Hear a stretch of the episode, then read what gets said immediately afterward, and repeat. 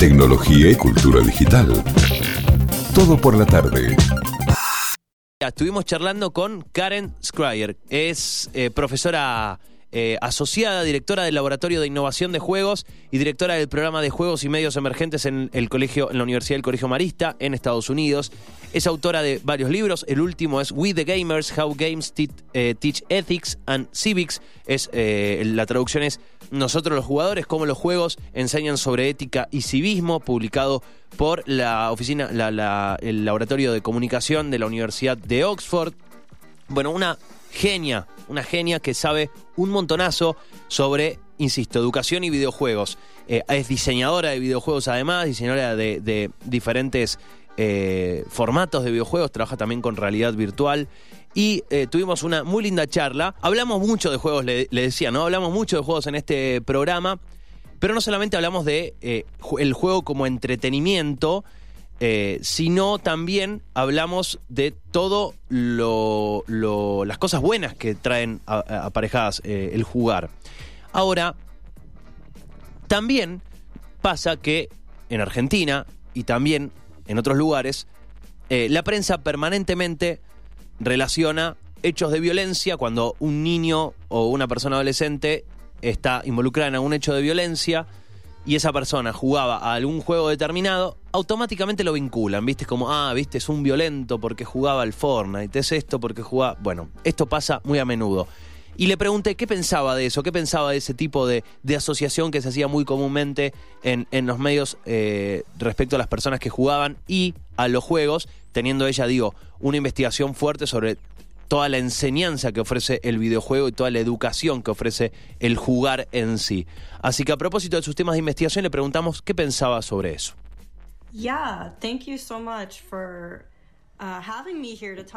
Bueno, gracias por tenerme aquí en el programa para hablar sobre algunos de los beneficios de los juegos. Y sí, dice, tenés razón, a menudo escuchamos sobre los aspectos negativos de los um, juegos, como el acoso, la toxicidad en juegos en línea, como Fortnite, o que algo sucede en las noticias y eh, que está vinculado con algo de la vida real. Y como dijiste, la gente lo vincula a veces a un juego, aunque la mayoría de los niños, dice, juegan y no les atrae la violencia en el mundo real, a pesar de que eh, jueguen. So, my focus mi enfoque en la investigación, nos cuenta eh, Karen, durante los últimos 20 años fue señalar entonces los beneficios educativos y positivos de los juegos. Miro eh, y observo cómo los juegos pueden apoyar la empatía, el cuidado, entender y comprender sobre la comunicación entre personas, sobre eh, el, decision making, ¿no? la toma de, aprender sobre toma de decisiones y también el poder conectar con otras personas. Así que escribí este libro, We the Gamers, nosotros los jugadores, para tratar de ayudar a las personas a entender cómo los juegos pueden apoyar los tipos, este tipo de habilidades que necesitamos como personas comprometidas cívica y éticamente con nuestro mundo.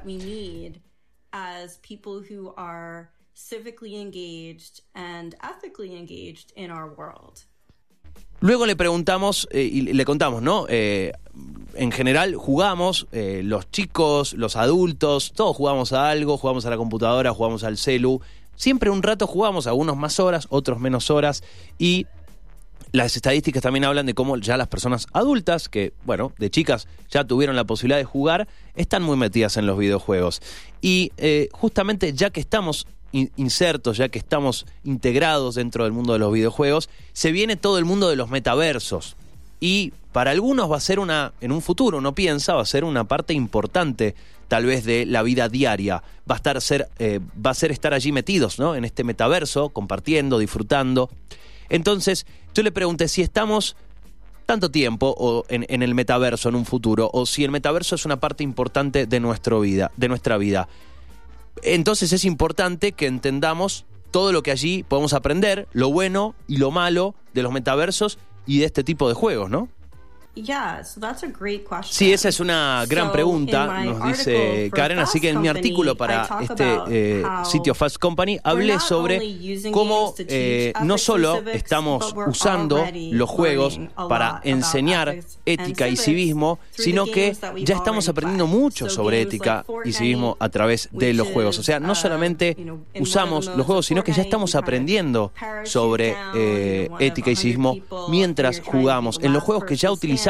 Así, juegos como Fortnite, eh, que eh, en, te, te lanzás en paracaídas, managing those 100 personas se lanzan en paracaídas y lo que tratan es de ser la última persona en pie, sobrevivir, ser la última persona. Y para ese juego, para jugarlo, tenés que pensar en los recursos que tenés, poder administrarlos, recursos que incluso. Vas a poder eh, necesitar para jugar incluso con otras personas y comunicarse entre sí para elaborar estrategias y cómo compartir esos recursos, de modo que, bueno, al final eh, uno pueda llegar a cumplir el objetivo del juego. Primero nos daba el ejemplo de Fortnite. Dice, bueno, esos son los tipos de habilidades que necesitamos para administrar nuestros recursos cívicos y con el mundo um, real. Ahora, eh, lo que queremos practicar, si queremos practicar ese tipo de, habilidades, hay diferentes maneras y hay diferentes formas, y una es a través de los juegos. Si, por ejemplo, tomás otro ejemplo, el Among Us, eh, que es un juego en línea en el que hay varias personas jugando en grupo y tienen que tratar de averiguar Um, quiénes son los impostores, que pueden ser uno o dos dentro del juego. Bueno, allí es posible que eh, te asignen al azar ser un impostor o un civil y tratar de trabajar juntos en equipo, comunicándose entre sí para descubrir quiénes son estos impostores y pensar en quién confiar, en quién no. Deben pensar en cómo persuadir a otras personas nuevamente. other son eh, las, las habilidades realmente importantes, las habilidades que necesitas si estás trabajando juntos como una comunidad para tratar de idear planes, tomar medidas. Mm, Le, hablamos sobre los metaversos y nos puso un par de ejemplos. Nos habló del Fortnite, nos habló del Among Us. Entonces dice, cuando me hablas de este asunto de los metaversos, es, es otra comunidad, ¿eh? es una nueva comunidad. Por lo que en nuestra comunidad de juegos es como si tuvieras una comunidad en tu ciudad o en tu país o en tu escuela. Es otra comunidad del mundo real y el metaverso es, una comuni- es, es como una comunidad del mundo real y el metaverso es otra comunidad más. Al igual que en cualquier comunidad vas a ver tal vez alguien que se comporta de forma cruel, alguien que se comporta eh, tiene aspectos negativos, vas a ver los aspectos negativos de los seres humanos y también vas a ver compasión, vas a ver lo positivo, vas a ver personas y, y aprender sobre las tomas de decisiones. Y uno empieza a pensar en los demás, empieza a conocer otras perspectivas, piensa en las reglas, piensa en cómo es el, gober- el gobernarnos en- a, a nosotros, gobernar hacia el resto. Así que si estás en una eh, situación en el mundo real y estás pensando en cómo eh, generar esa gobernanza hacia vos mismo o hacia una comunidad, o estás en una comunidad virtual como es el metaverso y todavía estás pensando en cómo hacer esto mismo, cómo actúas de forma individual dentro de esa sociedad, bueno, ya sea en línea o en persona, para mí ese es el tipo de habilidades que las personas eh, es bueno que practiquen, ya sea en una comunidad virtual o en el mundo real. Luego le preguntamos a, Karen eh, a propósito de, de este tema. Muchas personas tal vez a veces subestiman el valor de lo digital. Lo digital a veces es solo para estar en Facebook o compartir memes, jugar un par de horas, pero a veces separan como permanentemente lo físico de lo digital eh, y lo digital es algo que está subestimado. Y le pregunté si ve en eso un problema, que no veamos que en algún punto es un mismo mundo expresado en diferentes maneras, así como recién nos hablaba de la comunidad como en la escuela, en la comunidad como en un país o en una región, paralelamente a una comunidad dentro del Fortnite o dentro del Among Us, por ejemplo. No creo que sea un problema, nos dice. Creo, sabes que todos nos estamos como haciendo un switch, cambiando, eh, depende en la comunidad en la que estamos en ese momento. Así que, por ejemplo, esta mañana, dice, estaba hablando con mis colegas en Nigeria, ellos viven en, en, en Laos, Nigeria, y me estaban diciendo cómo estaban en la escuela, cómo estaban en su trabajo, y ellos allí hablan un cierto tipo de inglés, un inglés más correcto, pero luego cuando van a la casa, cuando hablan con sus amigos o su familia, hablan lo que llaman un, un, un inglés como, como más eh, como serían nuestros regionalismos, ¿no? Que es un poco diferente, por lo que siempre es como que tienen que ir cambiando de, de acuerdo a dónde están, de acuerdo a saber en qué comunidad están insertos y cuáles eh, son sus formas de pensar, sus ideologías. Bueno, ¿cómo hablo con estas personas? ¿Cómo me comunico? ¿Cómo eh, debería conectarme? Y la gente siempre sabe eh, en qué, si, estamos en una comida, si estamos en, un recreo del colegio, si estamos en Facebook.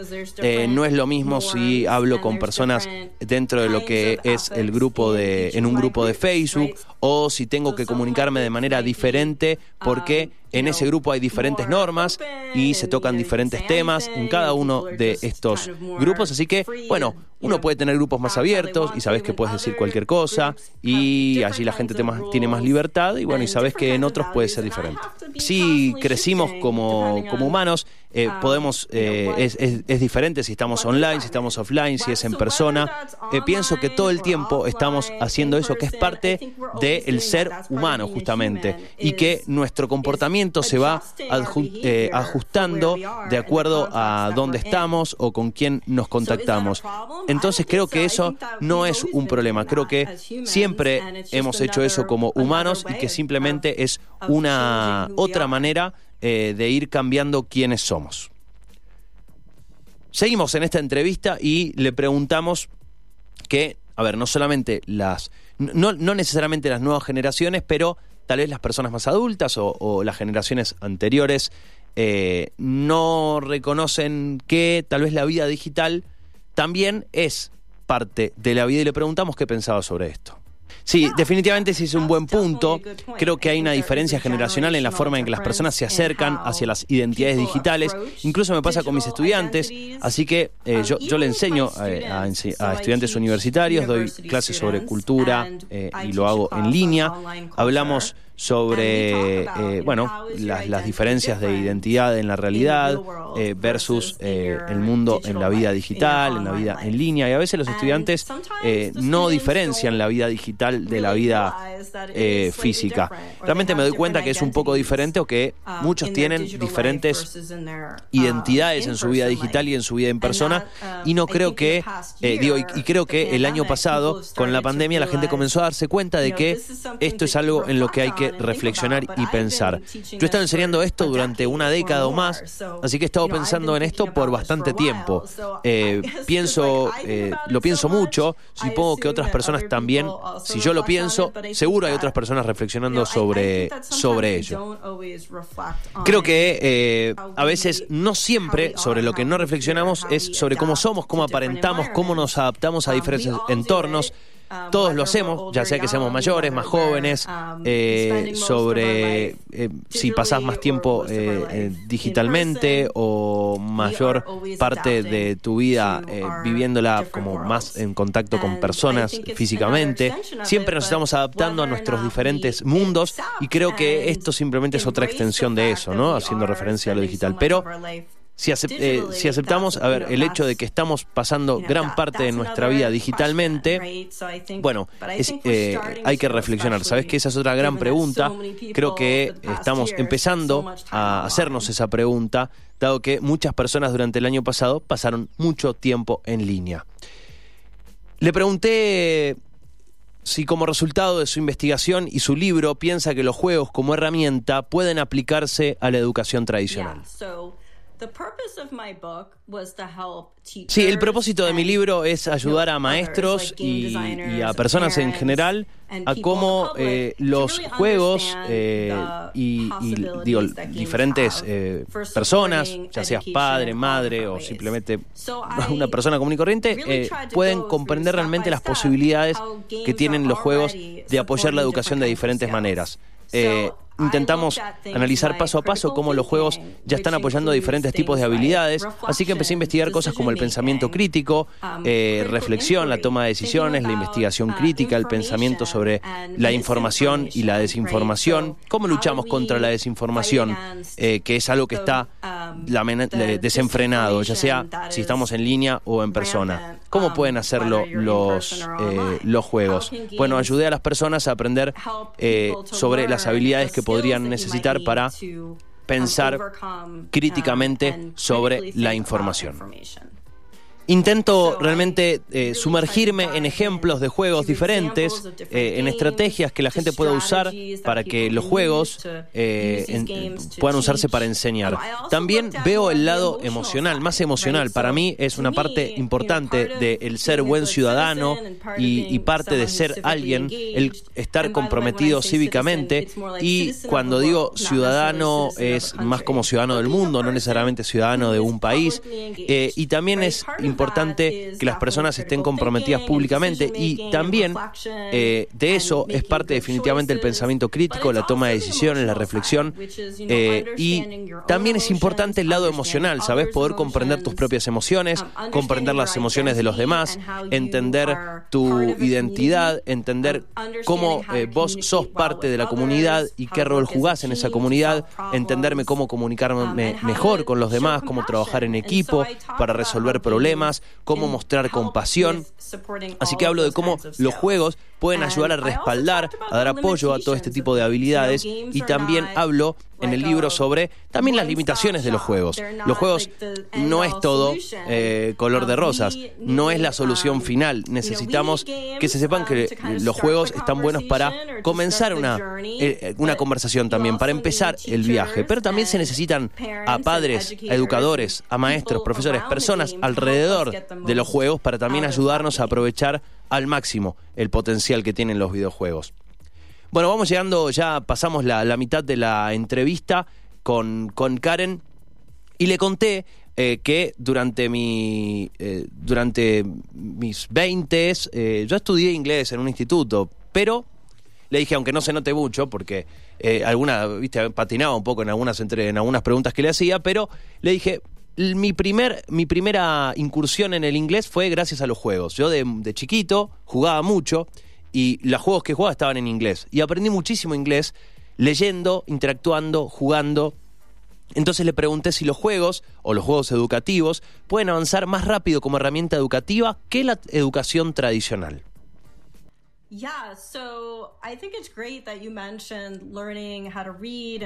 Sí, dice, creo que es genial que haya mencionado esto, el aprender a leer y aprender eh, en general inglés a través de los juegos. Creo, dice, sabes que hay un concepto erróneo sobre los juegos eh, en que no hay mucha lectura en los juegos, pero en realidad en muchos juegos hay mucha lectura. Y lo bueno de los juegos es que la lectura está en un contexto. Vos estás viendo un elemento visual, estás escuchando una palabra o estás leyendo eh, y está en un contexto. Y eso te ayuda a sintonizarlo realmente, a formular el vocabulario y ganar más dominio del idioma. Así que creo que sabes que tu experiencia personal y tus aprendizajes a través de un medio interactivo y visual tienen, dice, mucho sentido. Interactive and visual medium makes a lot of sense. That said, um, I I would never say that a game is the best way to learn. Dicho esto, dice, nunca diría que un juego es la mejor manera de, de aprender. Un juego es otra forma de aprender. Hay muchas Um, formas de aprender y todas son uh, diferentes. Cada, cada forma, cada tema es diferente. Siempre digo I- cuando voy a diseñar un videojuego, soy diseñadora de videojuegos, eh, preguntamos qué es lo que está bien, vemos los objetivos, los objetivos de aprendizaje, quién es la audiencia, cuál es el contexto, el tipo de entorno y de ahí decidimos? Cómo va a ser el juego. Y nos preguntamos si el juego es la solución correcta. Puede que no la sea. Puede que tal vez sea mejor una clase o un viaje de, de campo yendo a algún lado. Hay muchas formas de aprender. Para mí un juego es solo otra herramienta dentro de una caja de herramientas, eh, pero es otro tipo de experiencia que, bueno, puede ser diferente, puede que lo ayude a ganar curiosidad o que lo ayude a resolver un problema de una manera distinta. Son beneficios, pero es tan solo un camino más en la manera de aprender. Um, there's a lot of benefits to games, but there's a lot of strengths to other learning, um, other ways to learn too. Por otro lado, le pregunté, eh, a ver, que le dije, todos los chicos están jugando, los adolescentes están jugando, están a full, eh, ya sea a un juego online, ya sea un juego en el celu. Ahora, los estudiantes, o sea, los chicos como estudiantes, ¿están esperando jugar más en la escuela y aprender de esa manera? Yeah, so there's a lot to unpack there. So, first off, I'm always going to argue that learning should be playful, and that doesn't necessarily mean a game, Esta pregunta dice hay mucho para, para desempacar, para hablar. En primer lugar, siempre voy a argumentar que el aprendizaje debe ser divertido. Pero eso no significa necesariamente un juego pero debe abordarse con una mentalidad lúdica, de manera que está bien fallar, está bien intentarlo, volver a intentarlo, está bien experimentar para cometer errores, eh, está bien experimentar para sentir que uno tiene agencia, control, que puedes explorar, que no significa que tenga que ser un juego, pero sí tener una mentalidad lúdica cuando estás aprendiendo es definitivamente un beneficio. Pero también pienso en las expectativas, y las expectativas a veces pueden afectar la forma en la que aprendemos. Así que seguro Creo que a ver, el año pasado nos demostró que los estudiantes esperan una mayor interacción, ya sea en persona o a través de juegos, y eso es lo que quieren. Quieren más interacción.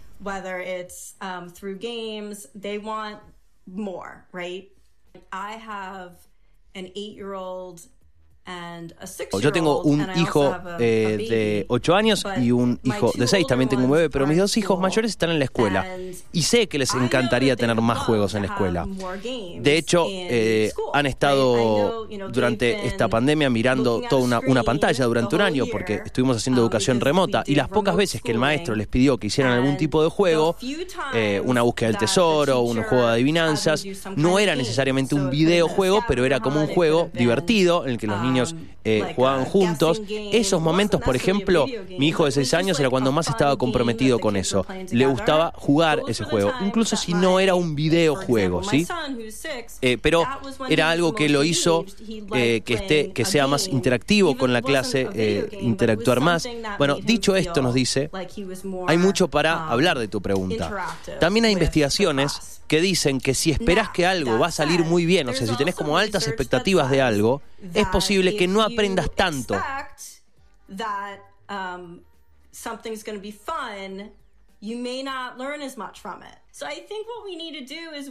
Bueno, hay mucho para hablar de esa pregunta, pero creo que eh, lo que podemos decir es que está bien divertirse y que también podés eh, aprender de esa manera. Así que muchas veces la gente piensa que si te estás divirtiendo no podés estar aprendiendo, pero por supuesto que sí, cuando te diviertes podés aprender y la cosa es que incluso antes de que salieran los videojuegos, los niños aprendían a través de los juegos durante siglos. Jugaban con palos, jugaban con piedras, inventaban juegos eh, no sé, a la, jugaban la rayuela. Digo, jugaban diferentes tipos de juegos de rol, fingían ser personas diferentes, y así es como la gente aprende, y los niños también aprenden naturalmente, naturalmente hacían eso. Así que creo que, por ejemplo, eh, cuando con mi bebé juego al, como al escondite, que me oculto la cara y digo, oh, acá estoy, sorpresa. Eh, es un juego, dice, y eso lo, le ayuda a desarrollar la empatía, la confianza y um, diferentes conexiones. Como conclusión entonces nos dice, por supuesto, las escuelas tal vez deberían ser más similares a esto, pero ¿significa que todo debería ser videojuegos? Eh, no, eh, dice, podríamos desarrollar la idea de tener una mentalidad lúdica y poder conectarnos más y conectarnos con la comunidad y hacer que las personas sientan que pertenecen, al hacer que las personas justamente puedan experimentar y explorar eso. Para mí eso debería ser, la escuela dice, debería ser divertido, debería ser atractiva, debería ser interactiva, pero eso no necesariamente significa que todo debería ser videojuegos. Debería ser que uno sepa que esto puede ser considerado, que uno puede ser parte de eso, que puede ser un videojuego si eso es tal vez la mejor idea en ese momento, si es la combinación adecuada, pero no tiene por qué necesariamente ser un videojuego. Sí pensar más en esta, eh, esta, este planteo de la educación como algo más lúdico, no necesariamente un videojuego. Por último, le preguntamos eh, a propósito de, de un ejemplo, la semana pasada, no sé si recuerdan, tuvimos una charla con Rodolfo Giro, él es el director de innovación de eh, Interbrain, una empresa mendocina que desarrolla diferentes tecnologías para innovar en la forma de aprender. Y uno de sus lemas tiene que ver con el, el aprender haciendo, ¿sí? El eh, cómo el aprendizaje activo es muy fuerte a la hora de incorporar el conocimiento. Entonces le preguntamos justamente si, eh, ¿qué piensa esto? Si es un buen complemento el aprender haciendo y cómo los videojuegos educativos pueden estar enfocados en este concepto. Oh, I don't know. Al final le pregunté question. Si su libro iba a ser traducido al español y me dijo, la verdad es que no lo sé, es una gran pregunta. That- espero que sí, me encantaría que se tradujera. Y respecto a la pregunta que le hice, me dijo, eh, definitivamente, dice, creo que cuando estás haciendo algo, te va a ayudar a um, aprenderlo, ya sea que, eh, hablando nuevamente con el tema del idioma, el inglés, uno puede aprender eh, sobre inglés, ya sea que tal vez estés actuando como un científico en un juego y tengas que analizar datos y tengas que sacar conclusiones de esos datos. Quiero decir, eso te va a um, ayudar a aprender cómo es participar, por ejemplo, cómo es eh, aplicar el método um, científico. Por ejemplo, dice mi hija, eh, le enviaron algunos paquetes donde tenía que eh, crear una, un circuito de luz. Básicamente creating tenía que encender mediante, eh, tenía que encender la luz mediante la creación de un circuito con la batería, la lamparita. Así que ella escribió sobre eso y- y, y fue muy útil. Pero en realidad lo tuvo que repetir físicamente haciéndolo, haciendo el circuito con la batería y con la lamparita y poniéndolo junto con los cables y ello, eso le ayudó Um, muchísimo a aprender porque ella lo estaba haciendo. Y sí, esto puede ser apoyado por un juego eh, que en realidad puede ser un juego donde uno crea circuitos. Esto puede ser tranquilamente eh, un, un- digo, esto se puede hacer tranquilamente y lo bueno es que eso es parte eso es parte de lo bueno de los juegos. eh, ejemplificar las cosas you a las que normalmente uno no puede acceder en su vida cotidiana de forma correcta ya um, sea recopilar datos sobre algo que uno no podría recolectar en la ciudad donde vive armar um, un up circuito ver el interior del cuerpo mirar una célula de cerca mover cosas para poder comprender cómo por ejemplo um, se regula una célula cómo funciona. um, quiero decir ese tipo de cosas que un juego nos puede um, permitir ver manipular hacer de cerca es fantástico. I mean, that's the kind of thing that a game could allow you to see and manipulate and do right up close, which is fantastic. Esa ha sido la última respuesta de esta entrevista eh, con eh, Karen Scryer. Ella, eh, la verdad que fue muy amable por, por, su, por su tiempo. Es profesora asociada, directora del Laboratorio de Innovación de Juegos y directora del programa de Juegos y Medios Emergentes en el Colegio Marista en Estados Unidos y autora de eh, We the Gamers, How Games Teach Ethics and Civics. Tecnología y cultura digital. Todo por la tarde.